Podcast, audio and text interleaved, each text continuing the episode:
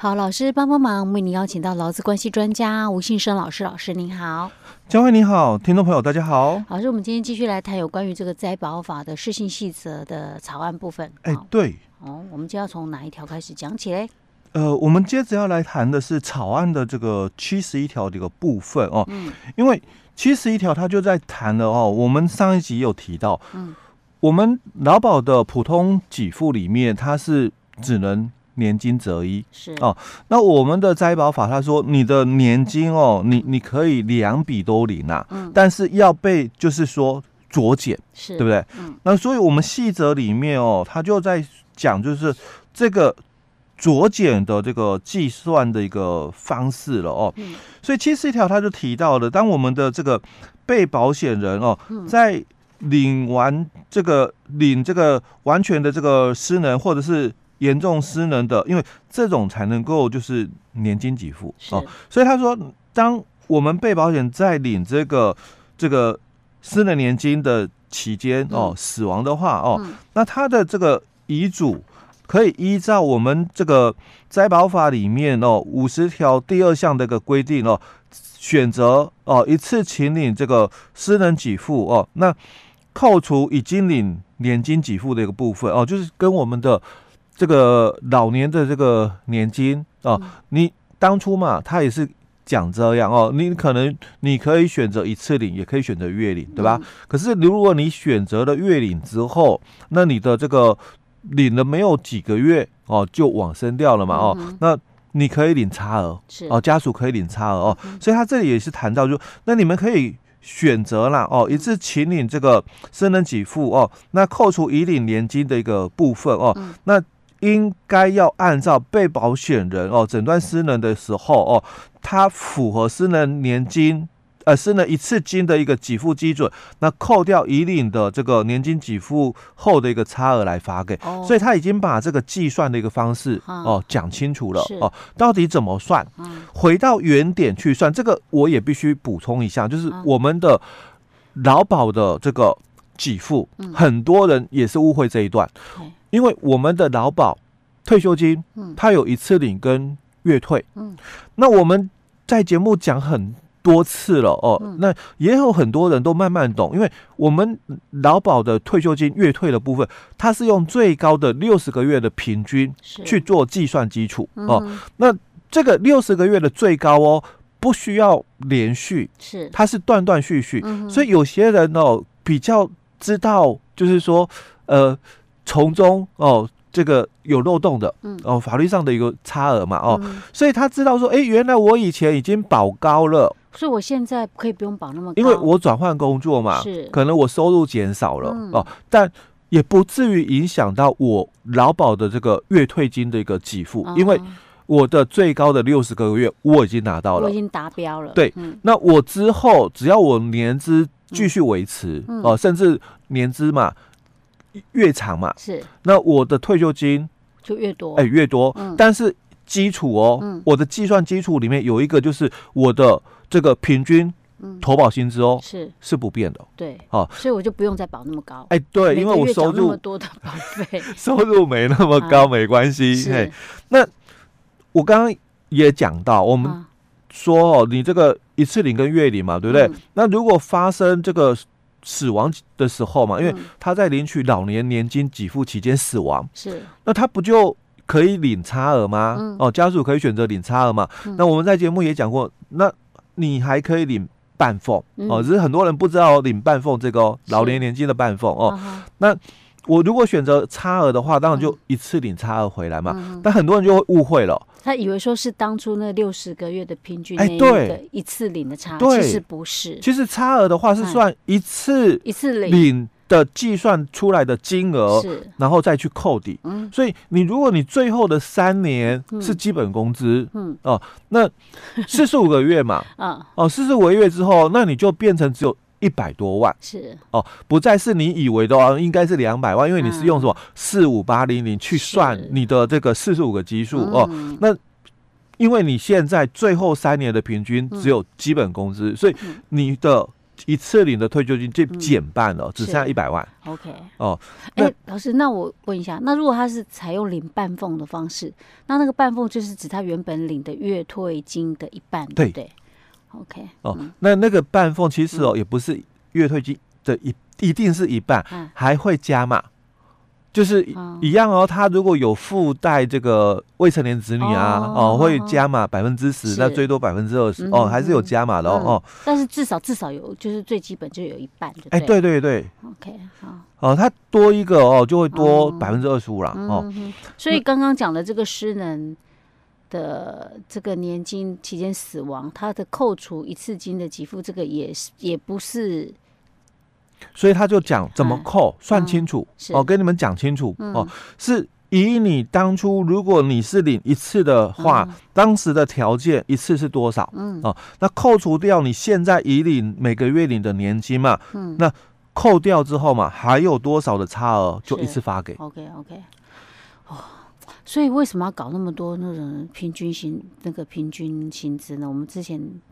上一次才讲过 三种，哎，对，劳保普通条例里面哦，对，普通给付里面它有三种的一个定义哦。嗯、那我们灾保法其实就比较单纯了哦，嗯、没那么复杂了哦。好，那我们接着、哦、我们就来看哦，这个后面的这个七十五条之后的哦，因为七十五条都是在谈遗嘱哦的一个给付上的一个问题哦。那第。七十五条都谈到，那如果你同一顺位的遗嘱有两个人以上的话哦，那依照灾保法四十九条里面第三项的一个规定哦，那你去请领这个遗嘱的一次金哦，那没有办法共同具领的时候，因为这一题有考试过，嗯、哎，不是在我们灾保法了，是在我们的劳保条例里面哦，那个。就服的那个以及技术哦，有考过这个题目哦。是，那他就说哦，这个如果哦是没有办法共同具领的话哦，那保险人哦得以户籍地址哦，那书面通知未具名的其他当序的遗嘱哦，在三十天内协议共同具领哦。那如果借期哦未能提出者哦，那除了这个年龄条件以外哦，视为其不符合遗嘱年金哦这个给付条件，那保险人哦得按哦尽尽按这个遗嘱一次金发给请领人哦，那遗嘱不得要求变更。哦。哦，因为它这有争议，因为我们顺位有可能会有两个人，是。因为第一顺位配偶跟子女，嗯，那他就会有配偶跟子女哦，不止一个人嘛，就两个人以上哦。嗯、那第二顺位，因为没有第一顺位的时候，那就第二顺位，嗯、对不对？嗯、那第二顺位也有可能嘛，父母两个人都聚在、嗯、哦。当然，我们以正常的这个观点来看，嗯、啊，不就你们自己讲好嘛，对不对？嗯、哦，那是我们正常的。是啊，可是有时候偏偏常常实际上不是这样，有些例外哦。那搞不好父母都还在，问题是父母不和啊，早就分居啦。对，没错，没错哦。所以会有这种的一个情况产生哦。所以七十五条里面就谈了这一个哦，万一有这种情况的话，那怎么处理哦？讲这个哦。那七十六条哦，就也是一样哦，谈到的都是遗嘱年金的一个给付上的一个问题，怎么处理的哦？他说。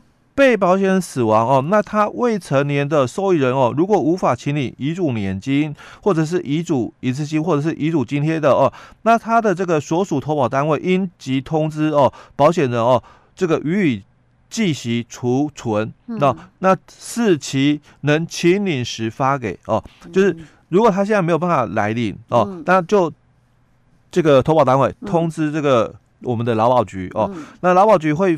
先把它寄放在他那边哦，但是他一定要算这个利息给人家的哦。OK，好，这个没问题。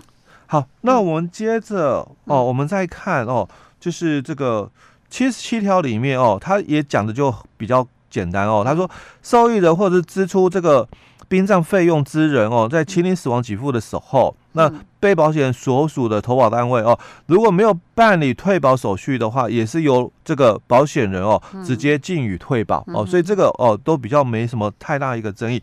那我们接着我们来看，就是八十一条的一个部分。是八十一条主要在谈是年金给付停止发给原因消灭后，再符合请领条件的处理做法。这个要听懂哦，因为我们的。遗嘱的这个请领有资格限制，是之前我一直强调哦，如果你资格没了，嗯，年金就不再领，是。但是如果我资格又符合了呢，就可以再领，可不可以再请领？啊，嘿，所以这个八十一条真的要听懂了哦。可以，可以，来仔细看一下。对对对，那我们看一下八十一条，它它就提到了哦。依本法第四十四条第二项第一款、第二款以及第五十四条的第一款哦，第二款规定，停止发给年金给付者哦。那除了配偶再婚，因为再婚就没条件哦。嗯、那我们以前在讲劳保的时候都有提过，嗯、因为这个只是从劳保独立出来哦，所以很多的条件会跟劳保是一样的哦。嗯、所以他就谈到嘛，第一顺位配偶跟子女，嗯、那配偶的资格当然他有一一些的一个限制哦，可能就五十五岁以上，嗯、那婚姻关系维持一年以上，嗯、那或者是五十五岁以下、四十五岁以上的，嗯、那一样婚姻关系要维持一年以上，但是你可能就是有收入哦，但是。你没有超过基本工资是。哦，或者是我们讲的，你是这个也没有四十五岁以上的、嗯、哦，也没有刚刚我我们讲的那个资格，那你是这个没有谋生能力的、嗯、哦，或者是你有抚养子女，嗯、但子女可能符合三个条件，第一个嘛未成年，第二个这个二十五岁以下。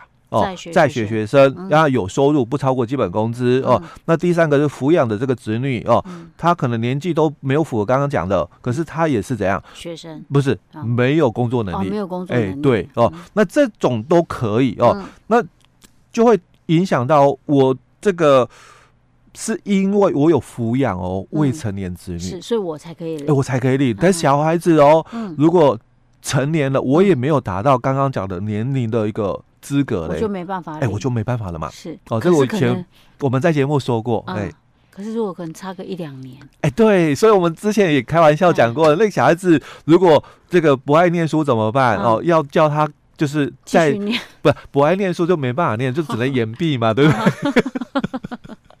那鼓励小孩子要念书嘛，对不对？因为二十五岁以下嘛，哦，二十岁以上的这个在学学生哦，那可以嘛。这个符合资格嘛？可是他如果没有考上这个研究所嘛，嗯、可能他就二十五岁就到了，就到了嘛。嗯、哦，或者是这个成年就就没资格了嘛。哦，嗯、所以就就必须是延毕嘛。哦，之前我们在节目哦有这个开玩笑讲过了哦，嗯、但是现在八十一条讲的很清楚哦。他说，除了配偶再婚，因为再婚的话婚姻关系就结束哦，所以他说。于停止发给原因消灭后哦，那请领人哦得重新向保险人提出申请哦，那并由保险人依本法五十六条第二项规定发给，那遗嘱年金依本法哦第五十六条第三项规定发给哦，所以代表的就是当你的条件停止后，嗯。哦，就当然条件不在嘛，嗯就没就就没了，几乎就停止哦，可是等你的这个。条件又有了，又有的时候嘞，嗯、那要不要再给？要，哎、欸，对，因为你可以再重新向保险人提出申请。对，除了一条就是配偶再婚之外不行之外，其他都可以。哎、欸，没错，所以这个哦就讲得很清楚哦。所以我们接着还要看八十一条里面的哦，就后面提到的也是哦，他说这个停止发给原因消灭以后。那请领人得检具证明其停止发给原因消灭之文件，向这个保险人申请哦。嗯、那并由这个保险人哦依本法哦第五十六条第二项规定发给哦。那遗嘱年金一样依本法第五十六条第三项规定发给哦。那代表的是你这个之前你可能有领这个一年金，可是因为某些的条件。不再符合了，嗯、所以你可能没办法再请你。嗯、可是当你的条件哦又符合的时候嘞，嗯、那可不可以再来申请？